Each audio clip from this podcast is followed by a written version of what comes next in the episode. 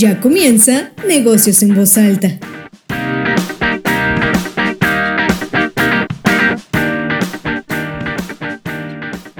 Hola, ¿qué tal amigos de la revista Decisión? Bienvenidos, esto es Negocios en Voz Alta. Soy Sergio Ursúa, ya saben, estamos ya de regreso con toda la energía en el podcast de la mejor revista de negocios de Colima, el Occidente, la República. Si quieres saber un poquito más acerca de las personalidades que tenemos en portada, si quieres algunos tips de negocios, algunos tips de vida también, ¿por qué no? Este es el podcast adecuado, dale clic, síguelo disfrutando cuando vas al gimnasio, cuando regresas de tu casa, cuando vayas a comer, el sabadito en la mañana que estás haciendo el quehacer, pues en vez de tener ahí el playlist de Spotify para hacer qué hacer, pues ya, escoges el podcast y te entretienes un poquito más.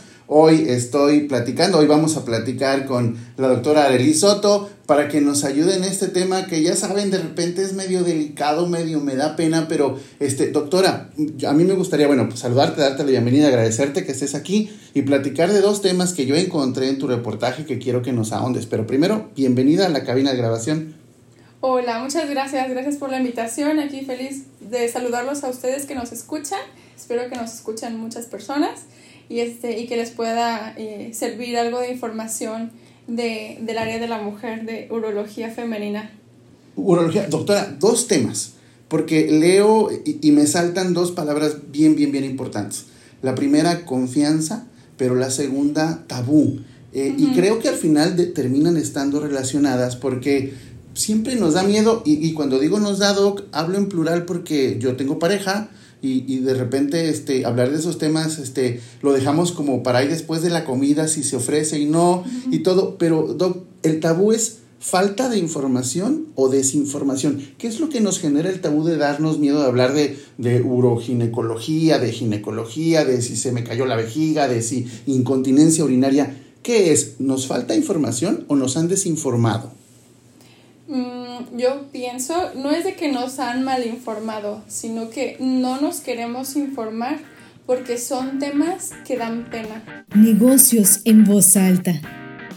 Incontinencia, se me sale la orina, la popó, también hay incontinencia fecal tengo la vejiga, esas son cosas que dan pena y eso lo, lo, evitamos. Miren, sí, ahorita que ahorita ustedes no lo ven, pero ahorita estamos de frente y a mí me cuesta trabajo incluso escuchar todos esos temas. Esas palabras. Eh, eh, sí, sí, es que son penosas y por lo tanto, eh, y la, la persona que lo padece, pues por eso lo sufre en silencio, ¿no? Porque es penoso para ella aceptarlo, es más, que lo acepte primero y una vez que lo acepta, que acuda a la atención, ¿no? Que lo externe. ¿Tú recomiendas? Ay, es que es, complicado. Es que yo eh, me pongo a pensar, eh, eh, o nos, hemos puesto a pensar, ¿de dónde sale el miedo a estas palabras? ¿No será algo que desde chiquitos nos... nos sí, es algo, yo pienso que de normal, ¿no? Algo de sociedad, no de decir que porque somos mexicanos, yo pienso que son temas en general, ¿no? Este, a nivel internacional, que son temas que en general nos dan pena y no lo, no lo hablamos de manera abierta, ¿no? Y menos, yo creo que ni menos con un médico decir, ay, aceptar, tengo un problema. Puede ser que sea más fácil, yo creo, con un médico que con, con tu misma pareja o con tu familia, ¿no? Que, que lo puedas externar. Y mira que yo comencé diciéndote que, bueno, en pareja, yo en mi casa, digo, de repente, pero resulta que luego, perdón, vas al doctor y le cuentas todo, ¿no? dices, ah, caray, o sea, hay, hay, una, hay algo raro ahí en esto y creo que es cultural como, como tú lo dices y me imagino que tu experiencia profesional te ha dicho cómo la gente, eh, es que tengo, doctora, no sé cómo decirle, pasa eso también que hasta... Es cultural, sí, y también va asociado a la edad, porque eh, nuestras madres y abuelas son más difíciles de que ellas externen eh, estos síntomas. Es por cómo las educaron sus madres, ¿no? De que las cuestiones genitales este, no se hablan, ni siquiera se comentan con la pareja. Ahora, pues las, las personas de una edad mediana, digamos de una adultez joven hacia más joven, ellos pueden externarlo con mayor facilidad, ¿no? Como los chavos, por así decirlo. Ellos son más abiertos, pero sí eso eh, va, esto cultural asociado a la edad. Tal vez me acabas de romper o nos acabas de romper el paradigma porque yo habría pensado lo contrario. Entre más edad, el problema es más común y entonces me costaría más, me costaría menos trabajo decirlo. Pero no, a mayor edad da más pena. Es más penoso, eh, sí. y es que, bueno, tenemos asociado todos que a mayor edad empiezan a dejar de funcionar muchas sí, cosas. Sí, a mayor edad sí es más frecuente que haya problemas de lo que le llamamos el piso pélvico, que son este, todos los trastornos de la estática genital. Estática me refiero a lo que se puede caer o lo que deja de funcionar de estos órganos pélvicos, que incluye útero, vejiga, recto, vagina, la uretra. Todos estos órganos genitales pueden caerse o, o tener un problema en su función ya sea de la continencia o, este, o todo lo contrario, pueden tener hasta dolor, infecciones, un sinfín de enfermedades que puede haber en estas. Y, y ahora, no solo con la edad, esto, todos estos síntomas que dices también se pueden presentar en alguien joven. Sí, o sea, en cualquier, a cualquier edad se puede presentar estos problemas este, de disfunción de piso pélvico. Es multifactorial, este, en caso de, de lo que le llamamos de disfunción, me refiero a, prolapso de órganos pélvicos, en, hablando en español sí, es sí, vejiga. Sí, sí, Eso, eso, es padre porque uno lee aquí el prolapso y dices tú qué mala onda que se prolapsó, pero no tenemos ni idea de que se está prolapsando, pero entonces eso es. Sí, en español prolapso de órganos pélvicos es, lo conocen algunas personas como cisto, uretro o rectocele o eh, vejiga o útero recto caído. O sea, ah, es vamos, algo caído. Ya lo dijimos más claro porque Sí. lo anterior igual. Entonces, puede pasar a cualquier edad. A cualquier edad nos puede pasar de mayor frecuencia, de 35 años en adelante. Es, es mayor la, la frecuencia de presentación y es multifactorial. En general, eh, los factores más, este, digamos, eh, determinantes son la- el número de embarazos, arriba de 12 embarazos, el pesos grandes del bebé al nacer, un parto que haya sido dificultoso al nacimiento, este, mm, ahora que sí que pujo crónico, tos crónica, eh, malos hábitos de, cargar pesado, eh, la baja de los estrógenos que se ve asociada a esa baja normal de bajada normal de con la menopausia bajan los estrógenos y ellos nos ayudan a que tengamos un mejor tono en los músculos entonces estos músculos se debilitan por la baja de los estrógenos y este y también otros factores son el tabaquismo eh, ahora que sí que un, montón de, factores que se van sumando y eso ayuda o, o más bien provoca la- el descenso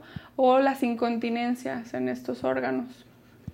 No, y no estamos hablando, Doc, además de algo exclusivo de las mujeres, ¿no? También en los hombres. La incontinencia urinaria este, puede pasar en los hombres, pero es más frecuente en las mujeres. Y, y las caídas también, digo, pues, eh, Sí, este, El prolapso próstata, de- vejiga. el prolapso es en las mujeres, en los hombres no.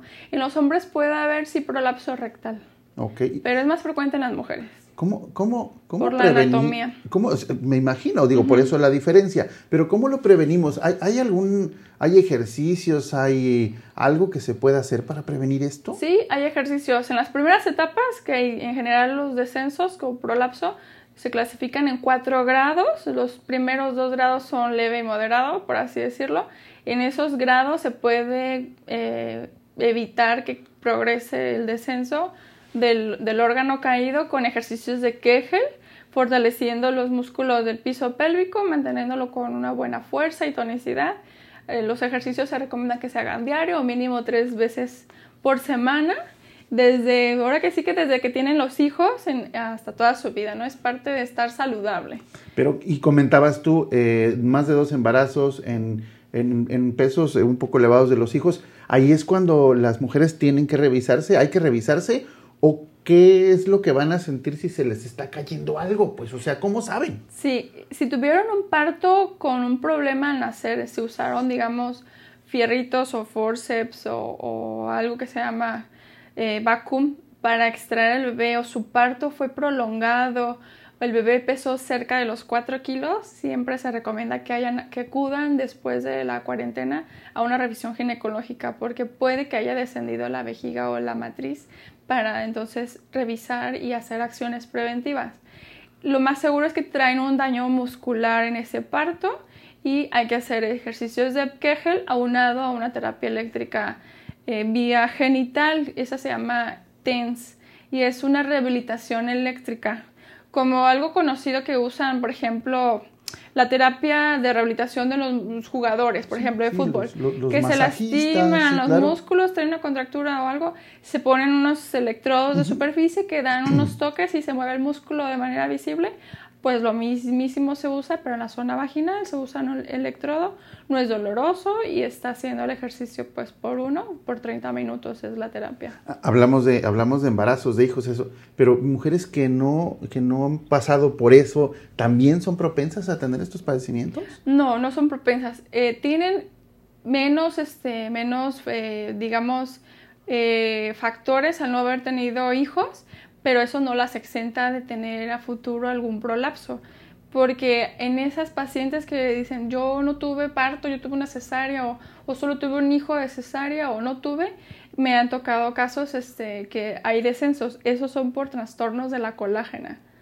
Si hay una hiperlaxitud, malos tejidos, y este, inclusive he visto monjitas que, tienen algún problema del descenso. Son trastornos de los tejidos. Ah, ok, de los tejidos que Más sostienen. Sí. y, vaya, déjame traducirlo. Si no le atino, dices, no, Sergio, así no. Es, es, tiene que ver con que los tejidos que detienen estos órganos se aflojan, así tal cual. Sí, sí, se elongan o se aflojan porque el piso pélvico funciona como si fuera un sistema de hamacas. Los músculos están uno, uno sobre otro, sobre otro, a forma de hamacas, son como pisos. Y estos, eh, aparte de músculo, hay ligamentos. Los ligamentos, de manera vulgar, son como si fueran ligas. Y una liga no va a regresar a su, a su forma si está jalada o traccionada. Tenemos... Se pierde la tensión y ya no, no regresa. Y, y, y, nos, y nos estás reconfigurando porque yo recuerdo mis libros de primaria, cuando te muestran el cuerpo humano, nadie te pone ligas, nadie te dice así es. Mira, se abre el cuerpo humano y es una bola de órganos ahí hechos pelota dentro del cuerpo. Y no es así. Es toda una estructura bien organizada para que todo funcione bien. Sí, porque el, útero está suspendido por ligamentos, que son como unas cuerdas que lo sostienen hacia arriba.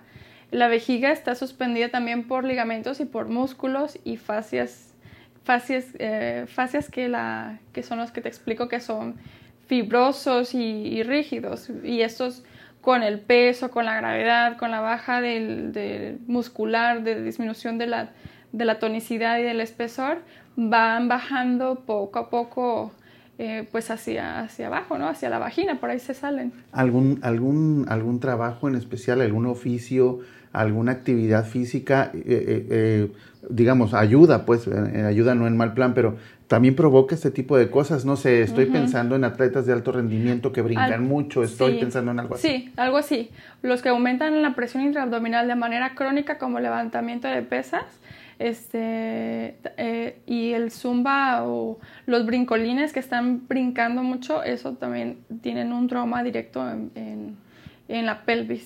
Digo, sin asustarnos, pues nada más considerar que entre más se usen los, las liguitas y todo lo que se estira y se afloja, bueno, pues no, como dices tú, no va a regresar a su lugar. Y entonces, bueno, comenzamos con la parte del tabú, nos, nos profundizamos un poquito ahorita para que nos ampliaras del reportaje, pero el otro tema que yo te quería comentar, doctora, la confianza. Eh, eh, en muchas ocasiones me imagino que las pacientes eh, se agrava la situación por la falta de confianza, pero desde casa, ¿no? Desde que no decimos en casa qué nos está pasando. Me imagino que has tenido situaciones donde ya está muy riesgoso el asunto. ¿Por qué? Porque hace meses no le dijiste a tu mamá, a tu marido, a tu, a tu, eh, oye, me siento mal y me pasa algo. ¿Qué tan importante es la confianza en el área donde tú estás? Sí, pues sí, es lo más importante porque son áreas, pues, eh, digamos, que poca la persona se va a abrir, ¿no? Es un área penosa para ella, sus genitales, y más el mostrarlas, ¿no? De primera vez a una persona que de primera vez la visita al ginecólogo, ¿no? Eh, de primera instancia, pues el diagnóstico se hace desde la revisión y entonces sí tiene que depositar pues la paciente su confianza en mí, ¿no? Y, es algo bilateral.